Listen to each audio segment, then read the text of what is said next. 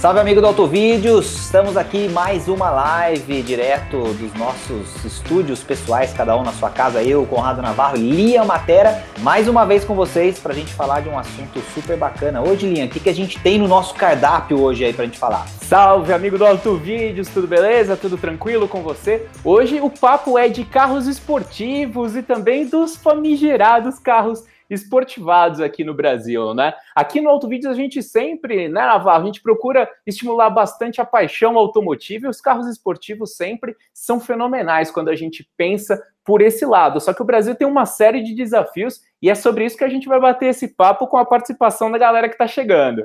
Pois é, Lia, e aí quando a gente fala de carro esportivo e carro esportivado, a gente mexe num vespeiro interessante. Primeiro porque muitas vezes é difícil definir o que é um carro esportivo, principalmente pensando no Brasil, e ao mesmo tempo, para a gente que gosta tanto, é difícil compreender como é que existem e como é que as pessoas, sei lá, compram ou gostam tanto dos carros esportivados, já que são carros muitas vezes ali com um adesivo ou outro que custam muito mais caro e não entregam o desempenho que o seu visual promete. Então, tem essa polêmica interessante, e isso é parte do nosso bate-papo de hoje, né? E é legal, né, Navarro? Porque aqui a gente fala dos carros do presente, do futuro e do passado também. Então, tem vários esportivos aí que despertaram paixões nos anos 70, 80, 90. A gente sabe que o nosso público aí curte muito essa época e agora vai ser esse momento de falar sobre isso. Quais são as opções de esportivos mesmo que a gente tem no Brasil em variadas faixas de preço e aí também discutindo por que, que a gente tem é, esse lance dos carros com adesivos, os esportivados. Então vai ser esse o bate-papo que a gente vai tocar por aqui, né, Navarro? Só para a gente contextualizar, o carro esportivado é aquele que tem um visual bastante né, esportivo, mas que não entrega aquele desempenho que esse visual promete. A gente vai, claro, explicar com calma um pouquinho disso, né, Linha? Mas a gente teve na nossa história, e a gente ainda tem, claro, veículos que são é, sonho de consumo de muitas pessoas que são apaixonadas por carros. Mas eu não sei, você tem a sensação de que os esportivos também no Brasil é, vão ser, sei lá, produtos cada vez mais raros e mais nichados, Linha? Sim, a ideia é essa. A gente sabe que o mundo está mudando e alguns nichos tendem a permanecer, eles não vão morrer, mas vão ficar nichados mesmo, como você colocou. Então, a oferta, por exemplo, de veículos para fora de estrada, 4x4, raiz, vai sendo reduzida, mas ainda existem opções bacanas para quem segue isso. E em relação aos esportivos, eu acredito que eles também vão manter o seu papel e, inclusive, com um aspecto de que, é, por conta do lance de que hoje a gente tem alguns desafios né, no trânsito normal ali, muitos radares, estradas que não são as mais legais, é, eu sinto uma galera com um interesse bacana também em relação à Track Day, e nesse contexto tem muita gente que, de repente, prefere comprar um carro que já vem com a configuração de fábrica, que permite ali uma diversão na pista, e isso daí é um ponto interessante, a gente vai comentar sobre isso. E então vamos falar sobre os carros agora, as opções que a gente tem no mercado, que são aquelas mais badaladas, e depois a gente fala sobre os mais acessíveis. Né? Os mais acessíveis a gente tem o, o Renault Sandero RS e um pouquinho mais para cima aquela rivalidade gigantesca, né, Navarro? Golf GTI e Honda Civic SI. Pois é, e essa rivalidade que felizmente continua. É, a gente tem que fazer um parênteses importante aqui em relação ao Golf, que é um carro, por exemplo, que teve a sua produção interrompida, né? A fábrica está é, pausada enquanto a gente conversa e enquanto a gente é, fala sobre carros nesse, nesse, nesse nosso bate-papo. E a gente sabe que esse ano já vem aí uma geração 8 do Golf, e ele sempre começa com a versão GTI, claro, com, com aquele que é o, o carro que todo mundo deseja para esse modelo que é a versão GTI, e aí fica aquela coisa de, né, vai vir para o Brasil, não vai, mas aparentemente ele deve vir sim para continuar sendo um carro nichado, e essa briga é uma briga que é, alimenta muitas discussões excelentes no meio do automobilístico aí, para quem gosta de carro, porque tem sempre aquela história né, de quem uh, prefere os carros alemães, aqueles que gostam da história uh, do Honda uh, Civic esportivo, a gente lembra muito daqueles motores né, que, que giravam alto, acima de 8 mil RPMs e tal, que hoje estão um pouco diferentes, é verdade, os VTECs de hoje estão é, um pouco diferentes, já se renderam ao Caracol da Alegria, ao Turbão, como a galera fala, mas enfim, a gente tem esses carros hoje como é, grandes referências de carros esportivos no Brasil, e aí, Olinha, o curioso é que a gente chamou esses carros de carros mais acessíveis, a gente falou, né, você falou do Sandero RS, muita gente pode eventualmente perguntar se não entraria aí, por exemplo, o Peugeot 208 GT, né, que uh, na Europa a gente tem uma versão GTI, que é que é mais uh, potente, seria aí sim a versão esportiva, que o motor é o motor THP usado, mas assim, carro esportivo mais acessível, e a gente está falando, por exemplo, no caso do, do Golf GTI e do Civic SI, de carros aí na, na faixa de 160 a 170 mil reais, quer dizer, é grana pra caramba, né, Linha? Exatamente. O Sandero está na faixa dos 65, o Sandero RS? Um pouco mais, eu acho, é mais um pouco. Acho que está na faixa dos 80 e poucos. Eu vou tentar pesquisar aqui, mas é, é um pouco mais. Legal, a gente confirma isso. Então, o Sandero RS é muito interessante porque teve a participação da Renault Sport, que assina os modelos RS esportivos. E é claro que a gente gostaria de ter aqui um Megane RS pelo preço que a gente paga no Sandero RS, né? A própria Alice estava comentando ali, carro no Brasil é um absurdo. É isso mesmo, a gente sente isso. A gente mostrou na última vez que a gente esteve em Genebra, no ano passado, o Megane RS, e é de deixar com água na boca. Mas, dentro da nossa realidade, a gente tem o Sandero aqui, que é um projeto da Dacia, e aí é uma outra discussão que a gente sempre fala aqui no Auto Vídeos, mas é um modelo que tem uma performance legal. E a galera tá chegando aqui, o nosso grande amigo Antônio pancadão, super fã, acompanhando todos os vídeos. A galera do Nordeste aqui em peso. O Paiva, lá de Salvador, o Danilo, de Teresina. Grande abraço para vocês. Eu achei interessante a observação do Alberto Castro, ali Navarro, né, dizendo que ele tem um Focus Titânio com 178 cavalos. É, o Duratec aí manda muito bem esse motor. E ele está pensando no Civic Touring, perguntando se pode dizer que ele é um carro esportivo. É, a gente fez um vídeo aqui super detalhado sobre o Honda Civic Touring. Depois você dá uma acompanhada lá, porque a gente destrinchou tudo. Agora, é, é interessante esse ponto, Navarro, porque é, como a gente não tem tantas opções aqui no Brasil, alguns carros oferecem um, digamos, apelo esportivo. Não dá para dizer que o Civic Touring é um esportivo, seria demais isso, mas dá para ser ali um pouquinho conivente e dizer que ele tem um apelo esportivo, porque historicamente a Honda tem um histórico de suspensões mais firmes, o carro é muito bom de curva, plataforma modular, rigidez torsional, melhorou muito, ele ficou mais largo, mais estável e mais leve ao mesmo tempo. Ao mesmo tempo que agora está com, como você disse, o Caracol da Alegria, um motor 1.5 turbo, que é americano. Então, o Civic Touring, para quem não consegue chegar num SI, de repente não tem uma demanda tão grande de esportividade, é uma boa opção, sim.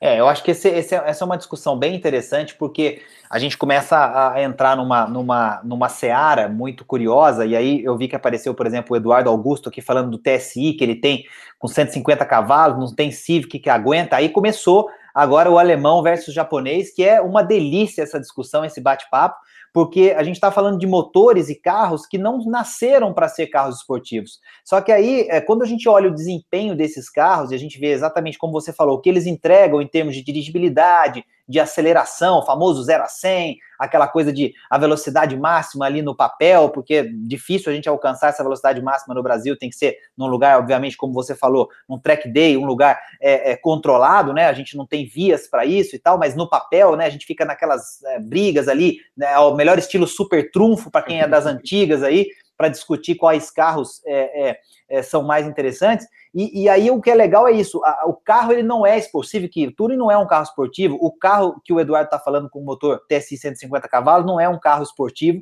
é, e aí, vem uma discussão, né, o Navarro está falando que não é, então é aquela coisa, não não não tô cravando, mas a discussão ela vai nesse sentido, o que, que é o carro esportivo? Aí você falou do RS, né, do Sandero RS, ele teve a suspensão modificada, ele teve a, a equipe de engenharia especializada é, é, da Renault e Dacia ali, é, principalmente Renault RS, para poder construir é, é, o carro para ter mais chão, fazer mais curva, então o acerto de suspensão é diferente, a altura é, em relação ao solo é outra, é, o motor teve algumas modificações em relação ao 2.0 aspirado original, então essas questões são interessantes quando a gente fala de um carro esportivo, quer dizer, ele nasce para entregar um desempenho acima né, de, de, de daqueles é, carros é, que são muitas vezes do, do mesmo modelo, mas é, carros vendidos a preços e com configurações diferentes. Aí o Eduardo ali colocou agora, por exemplo, carro esportivo pode ser qualquer um. Então, essa discussão é, muito legal, né, agora. Então, Navarro, porque eu acho que é legal a gente definir alguns pontos aqui para caracterizar, de certa forma, e sem uma coisa chata, esse é esportivo, esse não é. A gente vai falando aqui de alguns pontos que são interessantes quando a gente pensa em maior esportividade e a característica principal, as características principais para definir um esportivo, na minha visão, são justamente algumas que você comentou agora. Acerto diferenciado de suspensão, mais firme, justamente para evitar rolagem maior nas curvas, um trabalho diferenciado no motor ali, tanto em curva de torque, como lá em cima na questão da, da velocidade final, e também é, às vezes um acerto diferente de câmbio também, ou um câmbio manual mesmo, que aí vai transmitir mais esportividade. É claro que hoje os câmbios, principalmente de dupla embreagem aí nos mais sofisticados, acabam entregando um desempenho bem bacana, trocas muito rápidas, mas motorização diferente, suspensão diferente, às vezes um pneu com perfil mais baixo também. Isso tudo vai gerando pontos interessantes. Além disso, toda a preocupação com refrigeração, né? Porque quando há uma exigência maior, é importante manter temperatura. Freios também, né, Linha? Freios e aerodinâmica, Navarro. Legal, acho que é, esse, esses pontos acho que definem bem uh, o que a gente pode chamar de um carro diferente daquele carro da sua mesma família. Então, uh, quando a gente usa o exemplo do Golf GTI ou do Honda Civic SI, uh, o que a gente nota é justamente que o carro foi, esses carros foram trabalhados nesses aspectos que você citou, para serem mais rápidos na aceleração e mais rápidos, principalmente quando você pensa num tempo de volta ali. E aí eu queria complementar o que você falou justamente com esse aspecto, né? O, o, a gente fala de um carro esportivo para uso no dia a dia, eu acho que esse também é um outro, uma outra discussão muito gostosa, muito, muito bacana, porque a gente gosta do carro esportivo em si, né? Eu, particularmente, gosto muito de carros esportivos, não é necessariamente para acelerar, para poder ficar, é, é, enfim, fazendo gracinha na rua e tal, mas eu, eu gosto da ideia de que é, é, o, o, alguém dentro da fábrica, um grupo, pensou esse carro de uma forma diferente para ele entregar algo mais do que a família tradicional do carro entrega. E aí eu penso sempre é, no tempo de volta do carro também, porque quando você fala de um carro esportivo, obviamente que você espera que um Honda Civic SI entre na pista e seja mais rápido do que um Honda uh, Civic Touring, por exemplo, né? Uh, é lógico, ter, é óbvio que tem que ser mais rápido, mas acho que essa é a ideia, né? Quer dizer, você construiu, criou um carro que tem essas características, e aí eu acho que é, o que é gostoso de discutir e falar sobre carros esportivos é isso, você muitas vezes está dirigindo no dia a dia, mas sabe que é um carro que entrega um desempenho legal. Então, às vezes você vai ultrapassar ou vai é, é tem algum lugar é, que você pode usar o carro com segurança, num track day, por exemplo, e aí você vai experimentar um pouco do que aqueles engenheiros colocaram naquele projeto. Legal demais, Navarro. E chamou atenção aqui a presença do Lobo Hedgers, que está sempre conosco. E nós temos também audiência internacional aqui. Eu estava vendo, deixa eu ver aqui. Cochabamba, na Bolívia. Na Francisco Bolívia. James, Francisco Rames, não sei como é que a gente pronuncia. Opa, Francisco, legal, ajuda a gente Francisco. aí. Justamente, diz aí na Bolívia quais são as opções de carros esportivos. É legal a gente poder discutir de uma forma bacana como essa. O Alberto ali fez um comentário bem gentil em relação a gente, falando os melhores comentaristas automotivos da rede. Obrigado, é muita gentileza, nós ficamos muito contentes e estamos sempre aqui junto para trocar essa ideia, ouvir vocês e e falarmos sobre variados segmentos. Inclusive, teve gente agora há pouco perguntando sobre caminhões. Logo, logo a gente vai fazer uma live só sobre caminhões com um convidado especial. Hoje a gente está falando um pouquinho mais de carro aqui, mas também agradeço muito o pessoal de todos os segmentos acompanhando a gente, pessoal de Santa Catarina, ali, o Germano. Isso é muito legal mesmo. O Daniel Barbosa perguntou ali se o Tigo 2 é um esportivo. Na verdade, o Tigo 2 é um SUV que tem uma base do antigo hatch seller da Sherry. Então, ele, na verdade, não é nem um SUV, ele é um hatchzinho bem, bem fraquinho, bem tranquilinho. Então, na verdade, o caminho não é esse, não. E a gente tem também no, no Brasil algumas outras opções, quando a gente pensa numa faixa mais elevada de preços, né, Navarro? Uma coisa que é, chamou muito a atenção foi o número de vendas do Mustang no ano passado, né?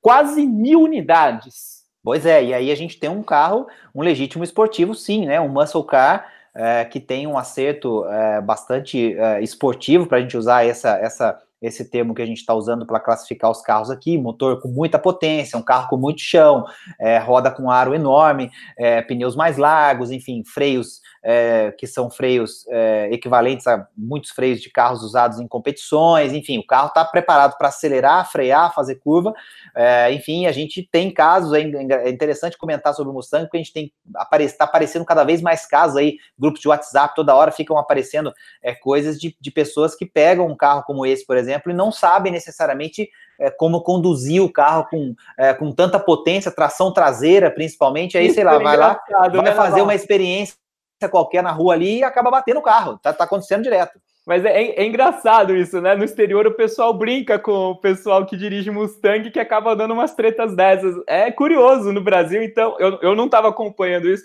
Tá se repetindo o que a gente vê lá fora? É, claro que eu estou exagerando, assim, de Sim. falar que tá tendo todo dia, né? claro. né? É só uma maneira da gente né, lembrar que isso acontece, até porque um carro esportivo é um carro que você tem que saber dirigir também. Isso é uma outra coisa importante de dizer. Você tem é, questão de carros esportivos que têm tração traseira, outros que têm tração integral, é, enfim, características dos carros que também são preservados pelas suas marcas. Eu acho que esse é um outro aspecto legal que a gente não colocou na discussão, mas que vale muito nos carros esportivos, né? Vamos pegar dois extremos, por exemplo.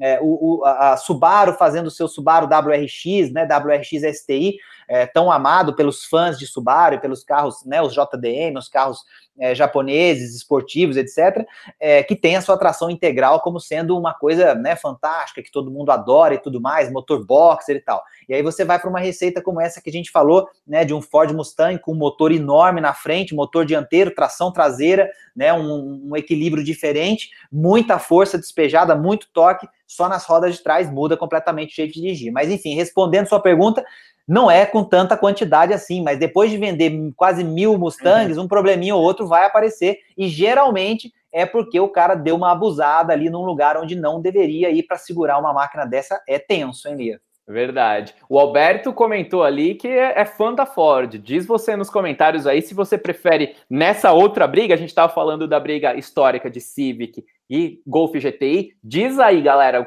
qual desses você prefere e também se você prefere o Camaro, que já tem um histórico é, mais antigo de vendas aqui no Brasil. Esse é um ponto que a gente já comentou em outras lives. Em relação ao Mustang, existia uma demanda reprimida muito grande, nunca ele havia sido vendido de forma oficial pela Ford, só importações independentes. Então, agora com a chegada dessa geração, houve esse estrondo. Isso daí é muito bacana e logo, logo, pessoal, fica ligado no canal porque a gente vai mostrar tanto um Mustang como um Camaro aí no mesmo vídeo vai ser espetacular isso. E um outro ponto que é bastante interessante a gente pensar que ó, o Daniel perguntou qual é o carro esportivo mais barato do Brasil? É o Sandero RS. Você é, ele está na faixa. É, eu estou procurando aqui, mas o, o nosso amigo que estava na, na Bolívia, inclusive, falou que achou por 66 mil. É, enfim, no site da própria uh, Renault não tem o preço dele. Então ele, ele deve estar tá próximo dos 70 mil. Falei 80, eu acho que está muito alto, mas eu estou procurando aqui ainda. Mas ele é o esportivo mais barato no Brasil, sim.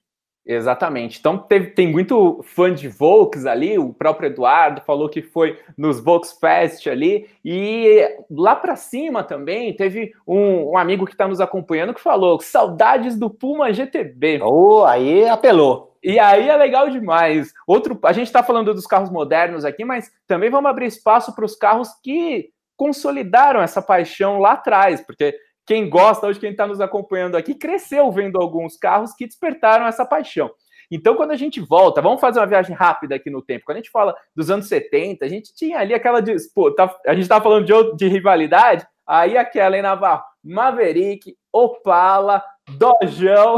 então, ali a galera pois é, a gente tinha, pirava. É a gente tinha naquela época essa, essas briguinhas, que são só essas briguinhas, né? Só essas lendas aí, que hoje em dia, quando você vê o preço de um Maverick, por exemplo, para venda, né? Um Maverick em bom estado, principalmente um GT, você vê que, na verdade, o carro esportivo no Brasil custa é barato, né? Porque tem coisas que não tem preço, não é verdade? Acho que quando a gente fala de carro de paixão, é, tem isso também. Mas, enfim, naquela época, né, você queria um, um, um Maverick é, que tinha um motor V8, você tinha que ir para o Maverick GT, quer dizer, você tinha ali algumas versões é, de Opala que tinham um motor seis cilindros, então é, foi uma época bastante interessante, os Dodge vinham com motor V8 e alguns é, com motor V8 maior, né, o motor Big Block, então é, a gente tinha uma época muito interessante para isso, com o preço de gasolina também que ajudava. Depois a gente até teve, né, mais é, adiante depois ali. da crise do petróleo, ali, né, que teve justamente ali em 73. exatamente, foi nesse período aí mudou tudo, né, Linha? Aí a Justamente, gente... aí começaram as tretas de reduzir é. tudo. E então, nessa viagem do tempo, eu vou, vamos, vou pegar aqui só o expresso para a gente passar ali por todo o período. Depois a gente vai falando de modelo outro e você diz aí nos comentários também. Mas então, nos anos 70, a gente tinha esses verdadeiros ícones lendários. E é claro que sempre existiram alguns projetos específicos desde lá de trás, né? Então, a gente tinha o Interlagos, Fenemé Fúria, é, o, o, a própria Puma vindo lá de trás, e aí uma série de modelos, numa época que a gente tinha o, a, as importações fechadas, né, Navarro? A galera tinha que se virar ali, seja com, motor, é, com motorização Fiat, como os faros nos anos 80, e a maioria com é, aquela dinâmica de Volkswagen mesmo, né? Com a mecânica do Fusca e um, uma carroceria de fibra de vidro que tornava muito leve. Então a gente teve uma série de veículos ali nos anos 70 e depois nos anos 80, essa linha aí foi se propagando. A gente pois tinha é. Tinha Puma, tinha Miura, tinha um, um, um, realmente uma série de opções, e o mais legendário de todos, a gente tinha o Aurora, que era muito legal também, mas o Hofstetter, com aquele visual futurista dele, era fabuloso, eu além tinha, da gente ter os carros tinha um pôster do Hofstetter, Linha, eu tenho que procurar aqui, eu vou ah. achar isso. Eu vou achar, hein? Que preciosidade isso! E além desses carros, é, digamos assim, os esportivos nacionais mais artesanais, nós tínhamos também os, os modelos ali que despertavam outras grandes paixões. Escort XR3, Bons SR, uh, Cadete GSI ali, mais já no fim dos anos 80. Ou GTI. É, aí, Gol GTI e GTS, né, Navarro? Então, são esses os verdadeiros ícones. O Geraldo época. lembrou do Santa Matilde, cara, que a gente falou, é... inclusive, antes de entrar no ar. Muito Santa legal. Matilde, legal. E o, é. e o GTB ali com mecânica de Opala, né? Então, é, e pessoal, a gente está falando de várias épocas aqui, vocês já estão acostumados com o nosso estilo aqui no Auto Vídeos. A gente não se coloca como especialista, então de repente a gente pode cometer um erro ou outro, qualquer coisa, você já pega, não, puxa a orelha, fala, não tem problema nenhum. A gente está aqui tentando achar o preço do Sandero RS até agora, não tem erro. A gente vai achar, se não, a gente não achar, depois a gente publica também. Enfim, a gente está aqui porque a gente gosta, quer passar um pouco dessa paixão para vocês, né, Linho?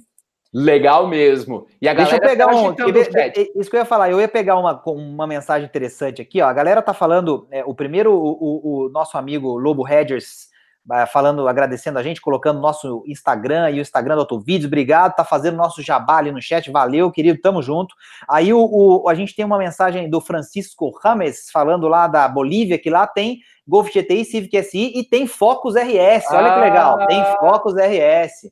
Então, aí esse é um carro que eu não perdoo, esse carro faz falta no Brasil, sempre fez, e aí o Francisco está dizendo que ali na Bolívia tem Focus RS, então só resta para a gente chorar aqui no Brasil. Mas eu ia pegar uma outra uh, mensagem interessante do Renato Linha, falando o seguinte, e aí vou levantar uma bola legal para a gente discutir isso aqui com o pessoal que está participando. Ele falou o seguinte, Renato Pinheiro, esportivo é carro que é 0 a 100 em torno de 5 segundos. Olha que, olha que discussão interessante isso, porque é, aquela época que a gente acabou de enaltecer aí, né, principalmente ali anos 90, para a gente não ir muito longe, é, a gente estava falando de carros naquela época que quando faziam 0 a 100 abaixo de 10 segundos, entravam ali na capa das revistas especializadas e tudo mais como carros esportivos. Então, Gol GTI, né, Cadete GSI, a gente teve um canhãozinho da Chevrolet que era o Corsa GSI, muita gente se esquece de falar desse carro, esse carro andava demais, era pequenininho, pelo peso, potência, interessantíssimo. Corsa GSI era um carro, era um canhão. E, e aí, só para levantar a bola para você, Linha, 0 a 100 em torno de 5 segundos. Olha que interessante.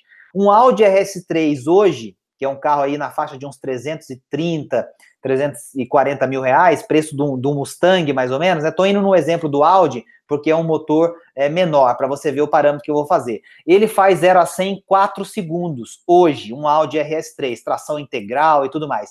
Uma Ferrari F40 fazia 4,2 segundos naquela época. A Ferrari F40, que é, pelo menos para mim, a Ferrari mais icônica de todos os tempos, né? Eu sou de uma geração que né, a gente tem as Ferraris mais antigas e tudo mais, 250 e tal, mas para mim a F40 é a Ferrari das Ferraris. E aí a gente está falando de um 0 a 100 hoje de um carro que é, em tese, muito inferior a uma Ferrari, mas que bateria, por exemplo, um tempo daquele. Então, o tempo também é uma coisa que é muito discutida no carro esportivo, Linha, no tempo de 0 a 100. Olha, você já traçou um panorama legal e eu acho que, na verdade, é, é, são aspectos aí um pouquinho subjetivos. Se a gente colocar uma régua aí, de repente deixa alguns carros que são tão bacanas e que conseguem entregar um desempenho de pista também, às vezes não tem uma aceleração tão brutal, mas tem um acerto dinâmico equilibrado, então não daria para deixar de lado esses. E são discussões aí bem interessantes e você já traçou um, um, panorama bem legal em relação a isso. E agora há pouco, só para pegar o gancho do Focus RS, se eu não me engano, surgiu uma ah, notícia de que é, o principal engenheiro da divisão RS da Ford, é, Ford Performance e tal, eh, se eu não me engano, ele foi para a Hyundai agora para desenvolver a, a vertente N, N de navio, da Hyundai. E uma outra coisa que eu vi, se eu não me engano, hoje mesmo, Navarro, aí são aquelas coisas que vão deixando a gente em pânico. Se segura na cadeira aí que é Ai, o primeiro Deus, esportivo, lá, lá vem, cara. Eu já ia falar que, que esse, eu já ia falar que esse cara foi para lá para ver se ia fazer o Veloster andar, mas beleza, não vou falar nada, beleza, vamos lá. Mas parece que o primeiro esportivo N da Hyundai no Brasil vai ser o Creta Navarro. Ai, meu Deus.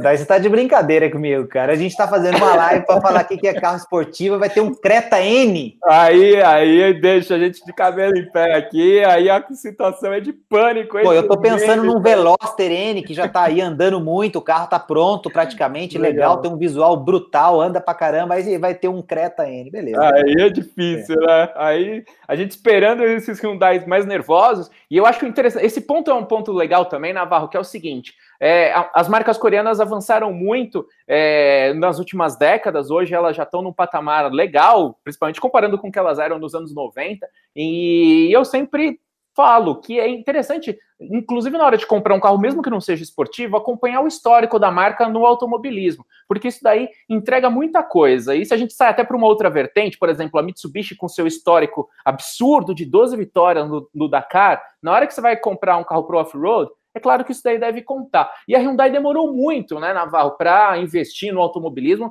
mas agora ela tá com o, se eu não me engano, o Sebastian Loeb lá no WRC e divisão N chegando, carros mais esportivos, e ao mesmo tempo que a Kia fez um baita de um carro fenomenal, que é o Stinger, e Stinger GT. Aqui no Brasil a gente só tem uma configuração com tração 4, é, você falou das trações agora há pouco, aqui é tração integral, tem lugares que ele tem tração traseira apenas e aí tem um preço mais competitivo. Então, nesse sentido, é legal ver que uma marca que de repente nem estava investindo muito nisso, a Hyundai começa a olhar. Então, por esse lado, aquilo que você me perguntou no começo, ainda você vê, tem outras marcas se posicionando no segmento dos esportivos. Não, e o Hyundai, né, essa lembrança que você fez é interessante porque é, eles estão inaugurando, inclusive, agora é, há poucos dias a, a, Copa com HB20 aqui no Brasil. Então, automobilismo com HB20 aqui no Brasil. Então, você está falando de automobilismo é, em nível internacional, com a divisão N, mas vai ter HB20s preparados aí.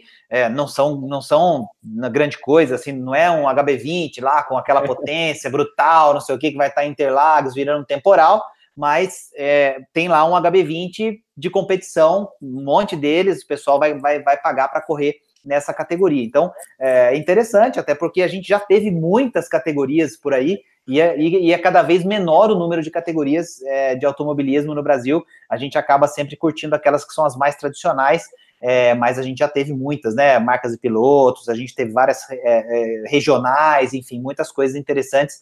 É, e, e, acho que é legal ver esse movimento. O, o Aqui eu vou, vou, fazer uma lembrança aqui que eu achei fantástico do Wagner, e depois o Geraldo veio também lembrando de outras, outras raridades né, esportivas, a gente está falando. O Wagner falou do Uno Turbo. Cara, o Uno Turbo foi um carro que realmente chacoalhou naquela época o mercado. O Uno Turbo era, uma, era um carro que andava muito, propaganda clássica com o Rubens Barrichello, né? E, e a gente até postou uma época no nosso site, é, relembrando essa, esse período e tal. O Uno Turbo era um carro, era realmente bem, bem interessante, era um carro que andava bastante. É, e aí o Geraldo falou do Golf GTI VR6, né? Raridade. Esse, raridade, um carro Legal. fantástico. Esse motor, é, que inclusive apareceu em outros carros né, da, da, da Volkswagen que não vieram para o Brasil, infelizmente, e que é um motor, essa lembrança do Geraldo, Linha, para a gente falar de esportivos, é só para colocar isso que eu acho que é legal, esse motor VR6 da Volkswagen, ele é um motor que é, existe, é, não esse motor especificamente, mas até hoje é, sendo utilizado aí, por exemplo, em configurações W12, né, em carros da, de, de é, das marcas é, super exclusivas é, da Volkswagen, que são praticamente dois motores desse VR6 trabalhados, existe um centro de excelência só para esse motor W12 que se originou aí da junção de dois VR6 para mim, um dos melhores motores que a Volkswagen já criou. Era um motor muito interessante e andava demais. Bacana. O Leandro estava comentando ali que alguns SUVs da BMW com a divisão M efetivamente atuando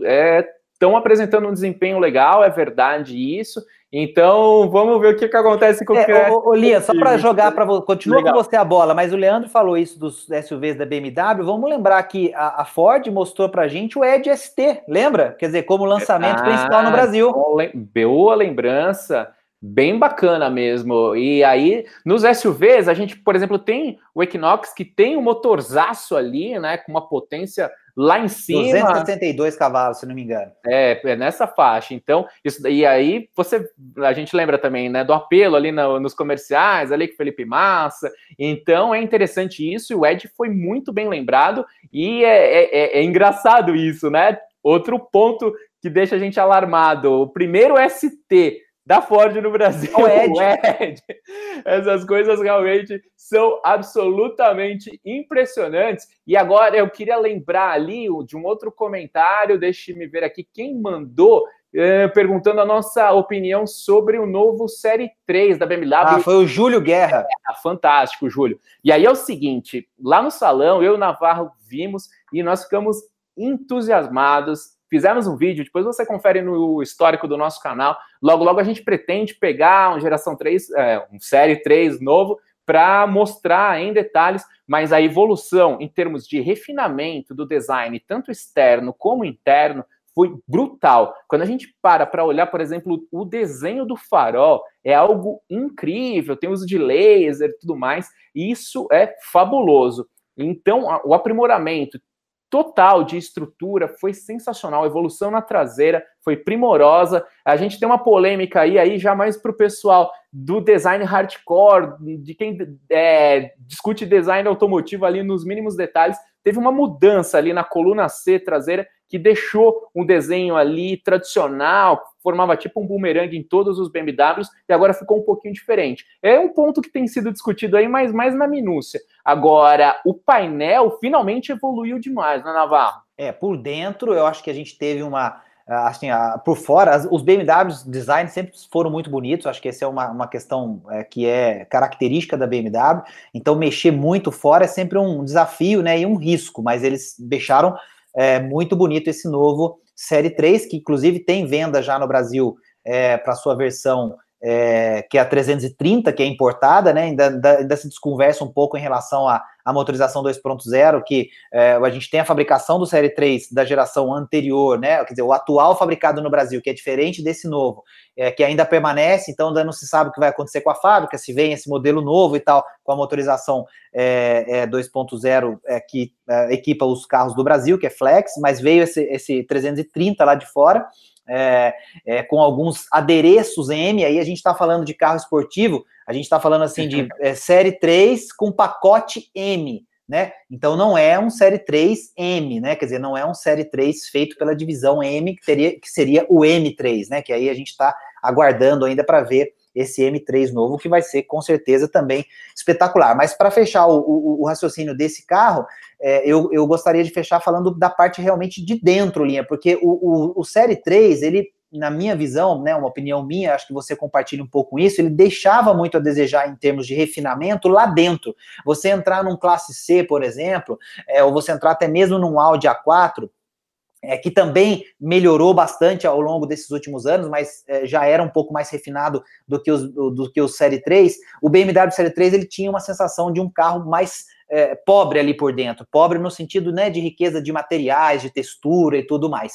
E, e agora, nesse novo Série 3, principalmente nessa versão topo, é, de, né, topo dessa versão não esportiva, o interior realmente melhorou bastante, agora está digno de competir aí de igual para igual, claro, com os seus rivais. Eu diria até que tem mais coisas. A Mercedes vai ter que correr uhum. atrás com classe C. Verdade, isso tudo, e é legal mesmo ver a BMW agora com esse nível de refinamento em todos os detalhes. E aqui a gente está vendo é o Série 3 chegando, e aí aquela questão, né, que nós estávamos comentando agora há pouco, de um apelo esportivo. Os verdadeiros esportivos são aqueles legítimos BMW M Motorsport. E aí é muito bacana a gente aguardar para ver como a nova geração vai se comportar. A gente espera testar esse carro e mostrar tudo para vocês.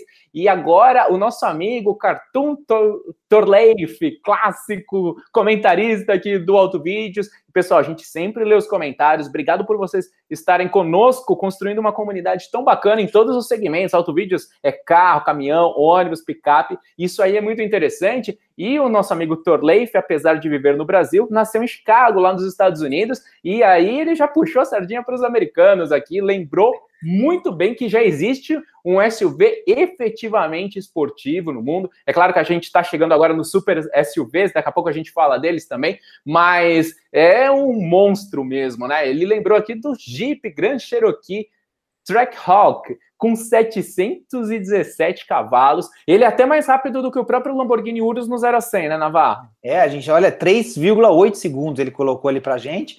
Imagina que loucura, né? Quer dizer, o carro que você carrega todo mundo ali, mais a bagagem e tal, e sai derretendo tudo, deixando é, o asfalto com a sua marca aí por onde você passar. E realmente é, é, é, é muito louco ver que é, existe uma, um apelo esportivo também nesses carros, e, e, eu, particularmente, acho que é muito legal isso, porque o cara que gosta de carro esportivo, é, ele vai ter a opção de comprar desde o, o, o Hyper Hatch, né, o Hyper Hatch, para a gente usar o, os termos, por exemplo, que hoje se, se usam para falar, por exemplo, do, do, da AMG A45, né, havia até que o, que o Leandro falou que é fã de AMG, eu também gosto muito de AMG, é, e, e, e, a questão, é, por exemplo, do Audi RS3, né, que são é, hatches pe relativamente pequenos, mas com desempenho insano, então já estão chamando de hiper hatches, né, já não é nem mais, é nem mais pocket rockets como era antigamente, né, mas é, é interessante a gente ver que é, é, essa questão de ter uma versão esportiva chega também nos carros, nos carros que são, vamos dizer, utilitários para a família. E aí Bacana. eu extrapolo isso, Linha, para também o exagero, muitas vezes, que a gente enxerga de carros esportivos, por exemplo, divisão AMG mencionada pelo Leandro, quando você vai, por exemplo, um classe S da Mercedes, e você tem um classe S Mercedes AMG, inclusive uma despedida agora de um motor V12, V12 né? É. Então é, é, é, interessante ver que né, você vai, vai tendo os carros daquela família com as suas configurações mais tradicionais, mas você ainda tem sim para a maioria deles, uma versão esportiva também, ou puramente esportiva, trabalhada, no caso pela MG, que é uma unidade Bacana. separada da Mercedes, né, Linha? Exato. E aí eu queria puxar um gancho aqui interessante, porque a gente está vendo o mundo mudando. A nossa última live foi sobre tendências na indústria automotiva, e aí falando também sobre mercado, como as coisas devem caminhar. A gente deu os nossos palpites por lá, e agora a gente estava falando de SUV esportivo, e a gente sabe dessa onda absolutamente avassaladora dos SUVs, e agora crescendo a tendência de picapes também, então é provável que a gente vá ter é, picapes com apelo esportivo, a própria Volks com a Maroc V6 trabalha um pouco nisso, e a gente está falando de 0 a 100, ela tem o mesmo 0 a 100 do Sandero RS, é muito doido esse mundo, e aí teve um ponto legal ali, o nosso amigo jo é, joga muito MW3, falando a respeito de que ele fica chateado com os carros elétricos, eh, de não, ter, eh, não terem barulho e tudo mais. Aqui vai dar muito pano para manga essa discussão, mas é o seguinte: com o mundo mudando, é, de repente alguma concessão ou outra vai ser necessária e para se adequar a novas políticas de emissão e tudo mais, mas de uma forma ou de outra, vamos ver se a gente consegue manter ainda carros com essa pegada esportiva. E quando a gente para para pensar que é, os próximos AMG todos devem ser híbridos, isso daí já deixa é, né, com ali em pânico, porque toda a tradição da AMG, todos híbridos, é complicado. Mas se a gente pensar, La Ferrari, o 918 da, da Porsche são híbridos, e, e ele está falando ali de elétrico, a gente tem modelos elétricos absolutamente fabulosos da Rimac. A gente viu lá os remakes no Salão de Genebra, mostrou para vocês lá na nossa página no Facebook, e são brutais em termos de desempenho, dão bem ganho em todo mundo, mas é claro que a gente vê aquela, né, sem aquela pegada, sem o ronco do V8, de um V12, de um V10, é assustador. Mas se o mundo está mudando, vamos ver se de repente ele consegue ainda deixar uma brecha para os esportivos respirarem, né, Navarro? Pois é, e aí, agora o, o Geraldo, por exemplo, lembrou do G63 AMG, né? Super oh, clássico. Do Super SUV, então, esse é aquele que não tem discussão, né? Então, Verdade, é, já, eu, o Geraldo já chegou dando aquela voadora já e, e matou a, a conversa das Super SUVs ali. Mas é, é, é, v, é v, V8 é V8, biturbo. é V8 biturbo, isso. Turbo, né? Legal. Isso. 600 e alguma coisa ali, 580, 600 cavalos, alguma coisa por aí. É, cavalaria pra caramba.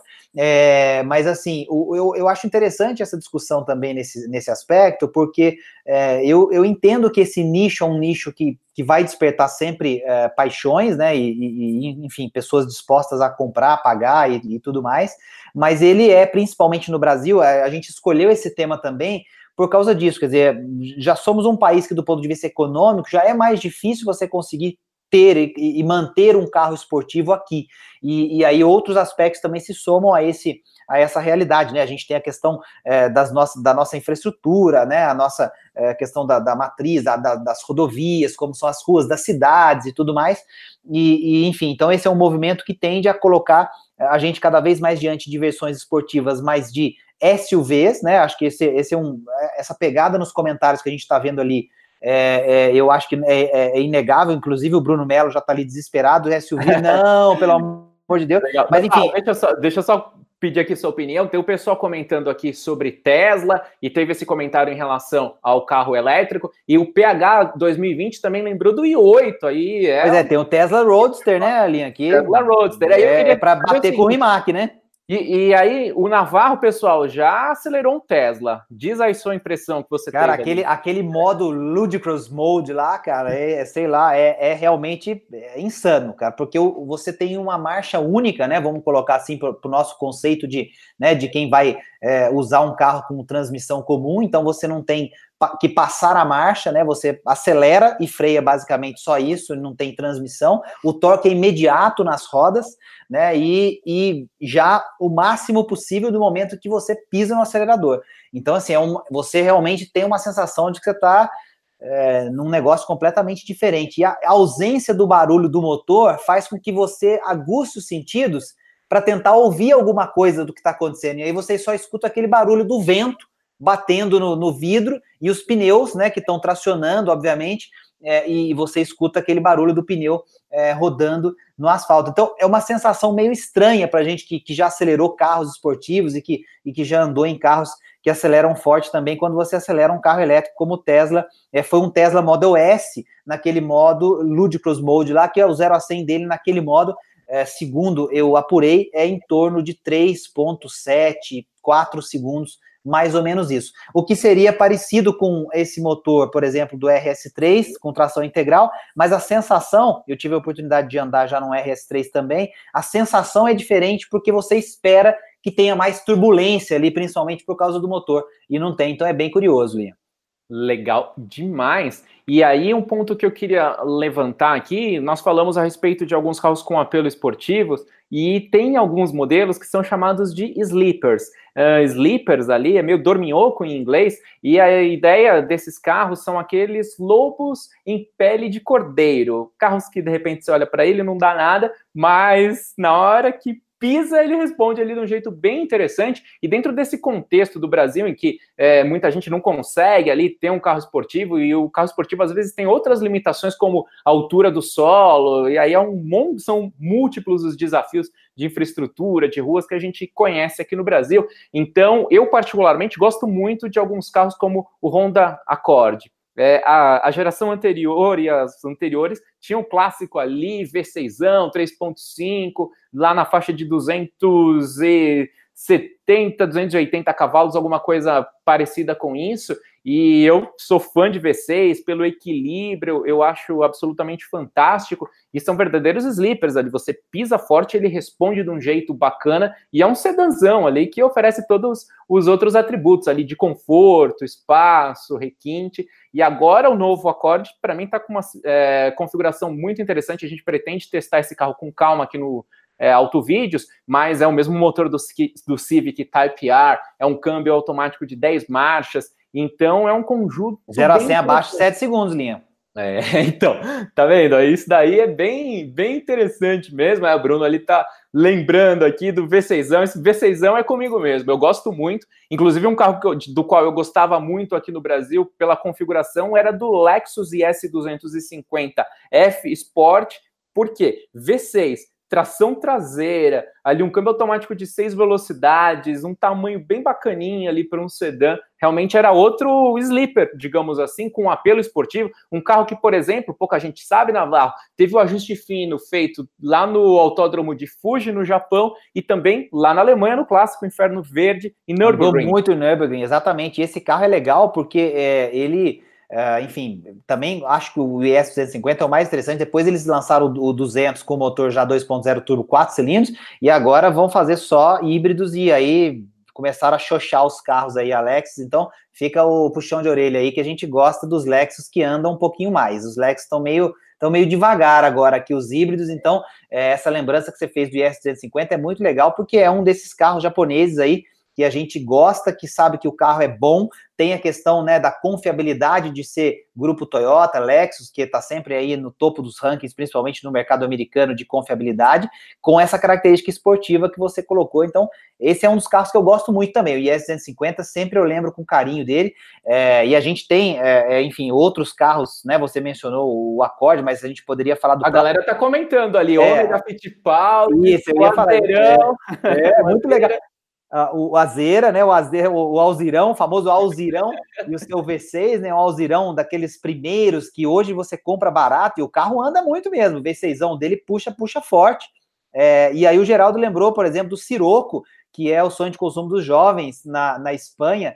E, e, aí eu lembro do, do Geraldo também, do Corrado, né? Que parece com o meu nome, Conrado, mas é Corrado, que foi um carro da Volks também bem interessante e que e... também fez falta no Brasil, né, Lino? É, chegaram algumas unidades. Algumas unidades, é, poucas. Então, logo, logo a gente vai fazer um vídeo bem curioso aí sobre alguns carros alemães é, raros. Fica de olho, fica ligado. E lá na Espanha também a gente tem a, a Seat ali, né, que é uma outra marca do grupo Volkswagen, que tem uma penetração muito interessante e vários modelos aí para os jovens, também tem aquele apelo que tem para os apeseiros aqui no Brasil, né, Navarro? Pois é, e aí é, tem Cupra, tem uns carros interessantes ali. É, o apezeiro ele existe no mundo inteiro, né? Ele muda só muitas vezes a marca ou o que ele está fazendo e é, a marca dentro de um mesmo grupo, mas muitas vezes muda é, a marca mesmo. Eu sempre brinco com linha que a gente fala de apezeiro aqui no Brasil, Europa, etc e tal, mas lembrar que o apezeiro, por exemplo, nos Estados Unidos é o VTQero, né? Que pega os, os, os Hondas, os VTEX, aqueles motores, não só Honda também, mas outros japoneses lá daquela época, principalmente dos anos 90. Até as, até as, primeiras CRVs o pessoal Isso, lá, então os Supras, né, os, os RX3, os Mazdas, enfim, daquela época, e, e, mexe, então são os apeseiros de lá que eu brinco, que são os VTQeiros, e eles existem, claro, aqui também, no mundo inteiro, mas isso também é legal, porque a gente tá falando de carro esportivo, e tem gente que, né, a gente não falou isso, Linha, mas tem gente que transforma o seu carro né, em um carro esportivo da sua maneira. Eu acho que isso também é válido, é legal, é gostoso, é um projeto pessoal. É, eu já fucei muito em carro também, naquela época a gente não conseguia nem legalizar o carro, era, um, era uma dor de cabeça tremenda. Hoje em dia a gente tem mais facilidades nesse sentido, mas é legal também quando você faz um projeto, claro, é, decente, você pensa em acelerar, e aí você dimensiona freio, você pensa em outros aspectos também. É, existe também é, a turma que acompanha, que gosta disso aqui no Brasil. Isso daí é fabuloso mesmo, Navarro, porque tem esse componente de paixão e personalização, né? Customização, cada um fazendo do seu jeito. E aí lembra das épocas mais clássicas também. Isso daí é, é muito bacana, mesmo porque a paixão automotiva é legal na medida em que existem várias vertentes. E aí cada tribo se juntando com as suas preferências torna um ambiente bastante variado. E isso daí é algo que tem um valor muito grande. E uma lembrança que eu queria fazer para o pessoal também que está nos acompanhando é que as nossas lives aqui no YouTube se você de repente perdeu alguma, não consegue acompanhar no aplicativo ali do YouTube, que não tem aquela opção de você deixar o som somente rolando. E então agora nós temos o podcast do Auto Vídeos e você já pode encontrá-lo nas principais plataformas. A gente tem tanto para quem usa Android no Google, na Apple, no aplicativo ali do podcast, Spotify, Deezer, SoundCloud, é por aí, né, Navarro? Isso, procurar a gente nos principais, a gente tá. É, falta alguns que ainda não aprovaram é, para a gente entrar. O Deezer é um deles, que é bem demorado, é bem chatinho, mas a gente está terminando. Mas é, as principais a gente está todas, é, né, através do Anchor e outras distribuidoras aí do podcast, a gente joga esse conteúdo por lá. Então, de repente, você pode também manter é, a sua inscrição e vai acompanhando, não precisa ser necessariamente quando a gente entra no YouTube, mas vai seguindo à medida que o conteúdo entrar por lá também.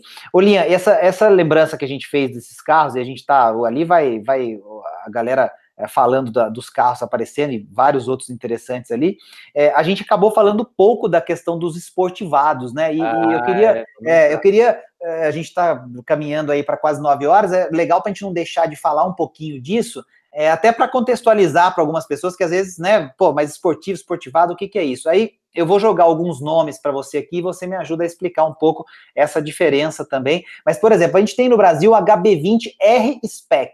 Né? Quando você usa um R-Spec, por exemplo, num Nissan GTR, é porque você vai fazer uma coisa realmente totalmente fora do esperado, com um desempenho incrível. Mas a gente tem um HB20 R-Spec, né? Por exemplo, aqui no Brasil, que nada mais é do que uma versão ali com adereços esportivos, mas a mesma motorização, mesmo câmbio, etc. A gente tem por exemplo, ou tinha, né, saiu de linha, New Fiesta Sport, a gente tem uh, o Argo HGT, Fox Pepper, quer dizer, tem alguns carros aí que tem uh, o visual, mas não tem necessariamente o desempenho, né, Linha? Isso é impressionante. E um modelo icônico nesse sentido de esportivado é o Corolla XRS. Uh, esse, cheio dos spoilers ali, né, né Toda aquela pegada conservadora, principalmente aqui no Brasil. XRS com aqueles adereços. E uma vez eu vi um comentário que eu achei perfeito. Um Corolla XRS parece quando de repente o pessoal gringo que vem para o Brasil ali não está muito acostumado com o clima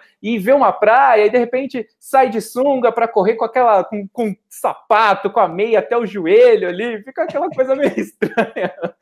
Então é meio que o Corolla XRS é um gringo aí de sunga e uma meia até o joelho, um sapato ali, uma coisa meio, meio estranha. O Torleif daqui a pouco vai mandar foto dele correndo na praia, vai te sacanear, hein? Cuidado, é, hein? olha só, Torleif, vamos ver aí. O Torleif, acho que já tá no jeitão brasileiro, ele veio bem novo para cá. Então, o ponto é o seguinte: é, antes de entrar hum, especificamente nos modelos, aí eu vou voltar até com essa bola para você, Navarro. Eu só queria fazer alguns comentários conceituais em relação a esse ponto do visual.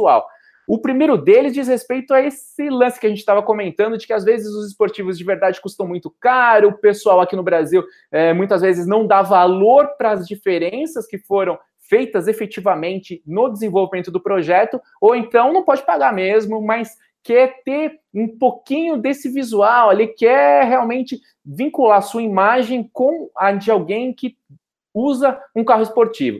E aí eu só queria voltar no tempo um pouquinho para esse lance, né, do porquê das pessoas é, confundirem, acabarem mesclando a sua imagem pessoal como pessoa com as dos bens materiais. Isso daí vem lá de trás rapidamente mesmo. Lá atrás, no fim da Primeira Guerra Mundial, as pessoas consumiam por necessidade, e aí as coisas duravam muito, ninguém trocava nada, e aí o mercado não funcionava. E, de repente, pessoal, percebeu isso, e inclusive na indústria das lâmpadas teve a obsolescência programada, antes as lâmpadas não queimavam, passaram a queimar. E aí, em relação a carros, por exemplo, o ponto interessante é que o pessoal trabalhou para que as pessoas deixassem de consumir somente por necessidade e fossem movidas por desejo. E esse desejo nasce a partir do momento em que existe essa vinculação do ego com o bem material. Então, é aquela coisa, né? Por exemplo, eu lembro dos EcoSport, os primeiros ali com aquele mote, é, bem-vindo à vida é para quem pratica ecosport, é, para quem pratica é, ecosport. Pratique ecosport, é, inclusive colocavam na capa do do na do, capa do step. Do step.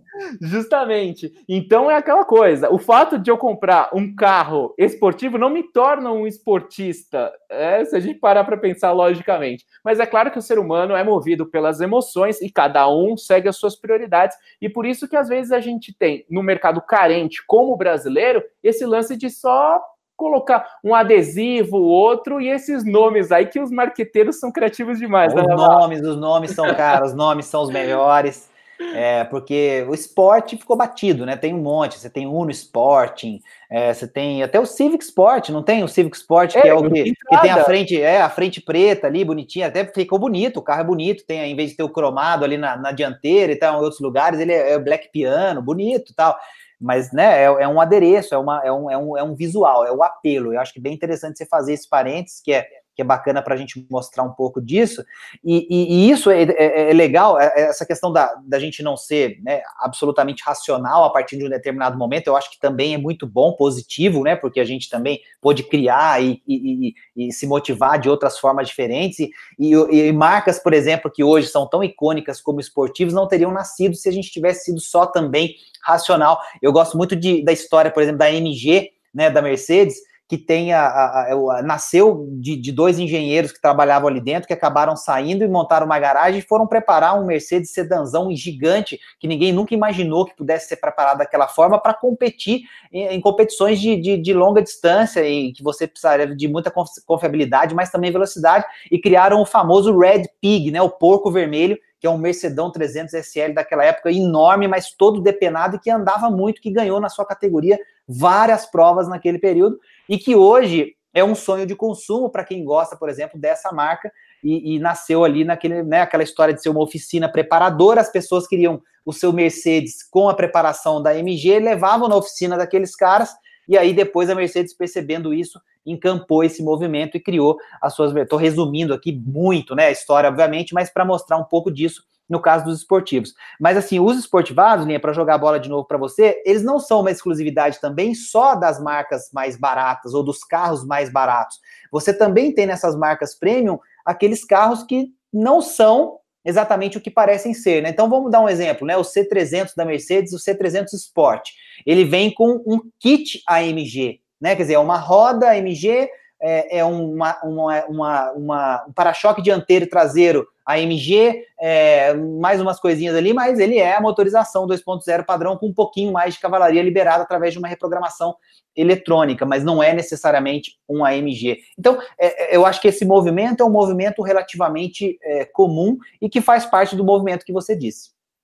O, o, que eu acho mais interessante, Navarra, é que quando a gente olha para essas marcas e também para a questão no exterior, principalmente, o lance é realmente a autenticidade e o ponto de que o preço seja compatível com o que está sendo oferecido. O lance diferente aqui no Brasil é que a galera, de repente, só põe esses adesivos que, de repente, poderiam ser interessantes, mas aí jogam o preço como se fosse um esportivo de fato. Eu acho que esse é o nó mesmo, a coisa mais tensa que existe em relação aos esportivados, porque é puro marketing, é pura nomenclatura, posicionamento, mas na verdade não existe nenhum atributo ali que seja efetivamente interessante. Então, nesse contexto do Brasil, com carros caríssimos para comprar, para manter e tudo mais, é algo que fica complicado. E quando a gente olha para trás, também a gente estava falando de alguns ícones, o próprio Escort XR3, no, nas, por muitos anos, tinha motorzinho 1.6 ali, CHT, aquela coisa que eu até gostava muito. Eu tive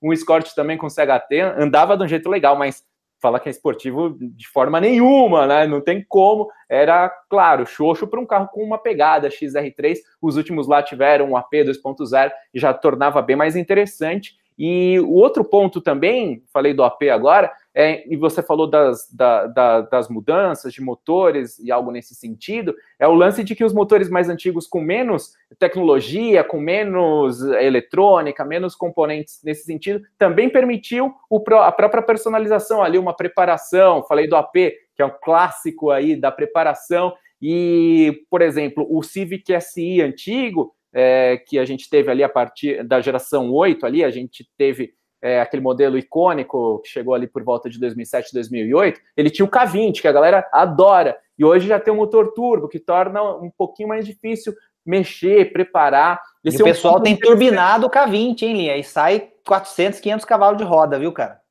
Ah, legal, Entendeu? Então estão metendo turbão naquele clássico aspirado. Isso daí é muito doido, né? E, e, em relação aos esportivados, que mais que você enxerga? Eu agora eu, eu, fiz essa digressão aqui, a gente saiu um pouquinho. Não, mas é, é isso modelo, um pouco, né? né? A gente, a gente tem é, praticamente todas as montadoras com essas linhas é, que são, é, né, eu não falei, por exemplo, do Fox Pepper, né, a gente falou de outras marcas, mas assim, você tem um carro que põe ali uma costura vermelhinha no, no banco, é, um desenho de uma pimenta, um, um, alguma coisinha assim lá fora, a roda é uma roda maior, legal, o pneu perfil mais baixo e tal, mas é, é a mesma coisa, mas aí, como você, como você falou, o preço vai lá em cima, e aí tem a ver com esse lance de estou andando num carro diferente, com um apelo um pouco mais esportivo e tal. E eu acho que é válido isso. Eu acho que a questão aqui a gente não está dizendo que né, o esportivado tem que sumir e que esportivo é esportivo raiz, não é isso. A gente veio justamente com essa proposta de discutir essa questão, porque o Brasil tem, é, isso é um fenômeno mundial, mas o Brasil tem é, é, nas suas questões econômicas, principalmente, é, e no sentido é, do, do, do, acesso das pessoas aos carros e custo de manutenção, a gente fala muito disso, né, Linha? O custo total de propriedade do veículo, uma série de coisas que não são só a compra, tudo isso influencia, e aí carros assim acabam sendo carros, é, muitas vezes é uma série especial, fabrica pouco, então depois dá alguma coisa também na revenda, quer dizer, são cuidados esses que a gente tem que ter, né? O carro esportivo já merece muitos cuidados, um carro assim, muitas vezes aparentemente não, mas também merece. Então é, é legal porque essa discussão ela fica gostosa quando a gente mistura esses mundos. A gente falou do XR3, tinha o XR3 Benetton, que é um Benetton, isso. Os frisinhos verdes, isso daí é muito interessante. Aí depois, né, cara, aquele RS, o Cosworth RS, pelo amor é, de Deus. É, aí lá né, de fora, aquele nervosaço. Nossa, ali que é aquilo, cara. É, para você que acompanha os nossos vídeos de estúdio, tem minha, minha, minha, tem a minha miniatura lá do Escortão RS. A gente viu o carro pessoalmente lá em Genebra. Sensacional, né, E o Torleif fez um comentário ali bastante interessante, lembrando do ponto que a gente não comentou aqui, que é a questão de leveza. E leveza remete ao mestre Colin Chapman da Lotus, chefe de equipe, lendário, ganhou o título com o Emerson Fittipaldi lá atrás, e ele sempre procurava esse aspecto da leveza. E isso daí é um ponto extremamente importante num carro com apelo esportivo, num carro esportivo, porque aí você vai ter uma configuração, você tende a ter uma configuração melhor na relação peso-potência, nas respostas, e um carro mais leve vai exigir do, de todo o conjunto muito menos. Então você vai, tende a ter menos consumo de pneu, menos desgaste de freio, é, a, a próprio, o próprio arrefecimento ali pode ser é, melhorado em algumas circunstâncias, e pneu também vai exigir menos de pneu, principalmente em curva. É, esse aí é um ponto bem legal. Você deu o exemplo do Corsinha clássico GSI lá atrás, então foi uma excelente lembrança do Torleif. Ele comentou ali: qualquer carro pode ganhar uns cavalinhos, ficar interessante. Eu já discordo, né? Ele falou ali do, do Quid, aí é bem difícil tornar o, o, o Quid interessante por outros pontos de projeto, que na verdade, você precisa ter também uma simetria ali, uma coerência em relação a, a, ao carro, porque aí é um projeto de muito baixo custo para você mexer em todos os pontos ali para deixá-lo minimamente aceitável para um desempenho maior é meio complicado. O que, que você acha, Navarro? Não, eu acho que o ponto levantado é muito legal. E quando a gente fala de, de carros de corrida, a gente está falando essencialmente de relação peso-potência. Então, a observação do Trolley foi muito legal. E vale lembrar, por exemplo. É, o Up TSI está aí, né, Navarro, para mostrar isso. Isso, exatamente. Eu ia falar do Up TSI, lá, o PH 2020 acabou de colocar ali o Up TSI. É, eu acho que esse é um, né? Não, tem, não é um carro esportivo, não nasceu com essa pegada, longe disso. E a galera, os apeseiros, ficam malucos aí. Os caras vão lá e, e ainda dão uma mexida, não sei o que tal, e ficam aí dando trabalho para os carros maiores na estrada e, e, fazendo algumas loucuras, o que é perigoso. Mas o, a questão que eu ia colocar é que essa questão do, do peso-potência, a gente lembrar, por exemplo, da época do grupo B no Rally, né? Para aqueles que são de outra geração como a gente, ou que nem quem não é, pesquise um pouco. no extremo. Não, mas, mas não é, cara, porque aquilo ali o que, que era? Era potência de 600, 700 cavalos num carro que pesava 700, 800 quilos. Quer dizer, era um negócio é, absolutamente insano, completamente, é, vamos usar uma palavra muito maluca, indirigível, né? Um negócio que, que não dava para você dirigir. Os caras eram verdadeiros pilotos, mesmo mestres, mas aconteceram acidentes fatais, acidentes que mudaram o curso do rally, da história do automobilismo, inclusive. Mas peso-potência tem tudo a ver com carro esportivo e não tenha dúvida que os engenheiros trabalham muito isso. Quer dizer, você não precisa necessariamente aumentar a cavalaria se você conseguir criar né, uma estrutura, um, um chassi, mais um conjunto, mais um carro que consiga ser leve o suficiente para que com um motor é, não tão potente ele consiga ter um desempenho fantástico. A gente tem as Lotus que são exemplos disso, a gente tem McLaren, linha, McLaren mestre Verdade. em fazer isso McLaren, né? Todos os carros da McLaren, os supercarros da McLaren, são fantásticos, mas também porque tem uma relação peso-potência muito interessante. Não são necessariamente tão potentes como outros concorrentes, mas tem uma relação peso-potência bem bacana. Então, carro esportivo também é peso-potência. Bacana demais. E aí apareceu nosso amigo Wilton ali falando que ele é das antigas, agora ele foi lá atrás, Corcel Opa! GT, Corcelzinho ali, com aquele estilo. A gente tinha o Corcel 1 GT. Aquela linha clássica. Tinha o Chevetinho GP ah, lá atrás. GP, GP, é, né? agora a gente vai desenterrar aqui. E Nossa. depois o Corcel, eu gosto muito do Corcel 2, ali aquela série campeões, aquele, pre, aquele preto, aquela alusão, meio estilo John Player Special, preto, Isso. dourado. Era campeões, não lembro agora. Acho que era série campeões. É, acho que era campeões. Eu acho que era, é. Muito louco, cara. E aí, teve muita gente que na sequência continuou falando aqui, perguntando do Civic. Pessoal, a gente fez um, um, um, vídeo ali, procura no histórico do canal, é só jogar Civic Auto Vídeos da busca aqui do YouTube, a gente fala tudo sobre a nossa opinião em relação ao Touring, a gente já falou aqui nessa live a respeito deles também, Navarro. É isso aí, Linha, a gente está chegando aqui no finalzinho do nosso bate-papo de hoje. A gente se propôs a conversar bastante sobre carros esportivos, carros é, esportivados, né? Um pouco dessa, desse conceito, essa diferença, e claro, falar da paixão, porque os carros esportivos eles servem para alimentar essa paixão, né? Quer dizer, no fundo, eu, eu, sempre quando eu converso com as pessoas, a galera fala assim, mas Navarro, para que, que alguém precisa de um carro com 300 e tantos cavalos, 400 e tantos cavalos, 500 e tantos cavalos, se vai andar numa estrada ruim, numa rua ruim, é para ir daqui ali? Mas não é só isso, né? Então acho que a gente hoje está falando um pouco para esse público também, defendendo um pouco dessa coisa que a gente gosta tanto e que a gente não quer que se perca, independente dos caminhos que a gente né, vai ver sendo tomados, elétricos, melhorar a infraestrutura, transporte público melhor e tal. Mas, poxa, o cara às vezes gosta, tem o brinquedo dele ali, pode ser um esportivo mais simples, pode ser o que ele fez, um, um mais caro, mas eu acho que é legal que a gente consiga manter essa paixão, né, Lia? Exato, e muitas vezes, né, Navarro, a gente é, comenta das tretas aqui no Brasil e a gente sabe que, evidentemente, elas existem, mas, por outro lado, tem alguns pontos que são legais também. Então, principalmente aqui no estado de São Paulo, a gente tem algumas rodovias que têm um padrão muito próximo até de autobans lá na Alemanha. No ano passado a gente teve lá e tem algumas estradas que não são tão largas assim, são duas faixas e são autobans lá e não diferem tanto do que às vezes a gente encontra numa rodovia é, Bandeirantes, Anhanguera, aqui com múltiplas faixas, até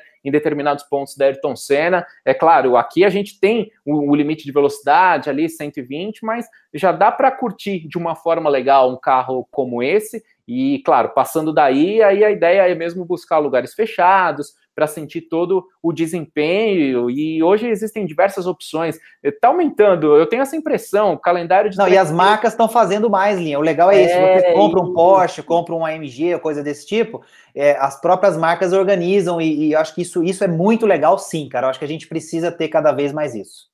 Verdade. Então, é bacana esse envolvimento das marcas, a gente falou dos esportivos, mas, por exemplo, a Mitsubishi faz os seus ralis ali, a Suzuki também com uma outra pegada, para que as pessoas explorem aquilo que elas compraram. Navarro falou, ah, de repente alguém comprou ali um carro com 330 cavalos, não sei o que, não vai poder usar. Vamos usar aqui. E, de repente, do outro lado, alguém comprou um baita de um 4x4 com uma baita tração ali, um negócio para subir parede e aí, de repente, só vai no shopping, na escola, para o trabalho, e então dá para dar uma escapadinha ali no fim de semana, colocar na lama, e isso daí é legal. Então, de um lado, os carros que são voltados para essa pegada mais de trilha, do outro, os esportivos, e nesse conjunto todo é muito legal porque você vai tendo veículos para diversas é, opções. Eu, eu, vou cravar aqui, Lia. Uhum. Se, se tá tudo bem ser cowboy do asfalto, deixa a gente ser esportivo de paralelepípedo.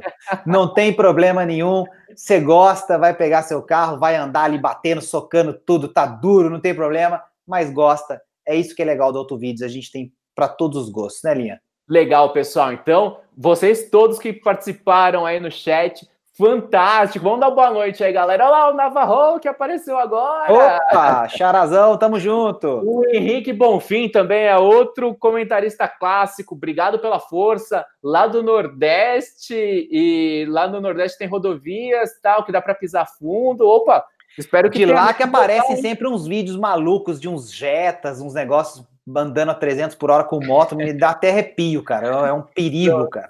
É, não é façam isso. Eu tô, tô falando porque a gente recebe. Não façam isso.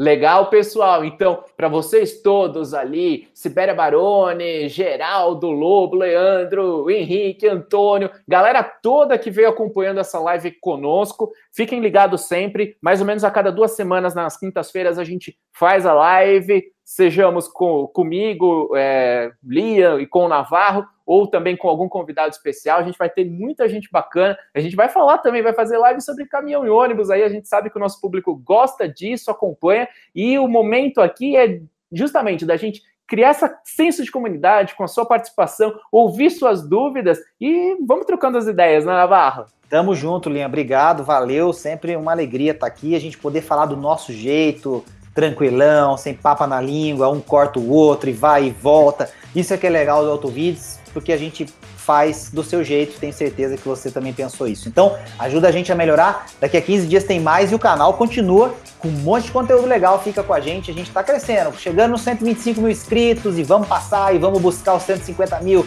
200, é o melhor estilo velocímetro de carro esportivo. A gente vai para cima. Tamo junto. Valeu, Linha. Obrigado, obrigado, galera. Tudo de bom para vocês sempre. Valeu! Valeu, grande abraço!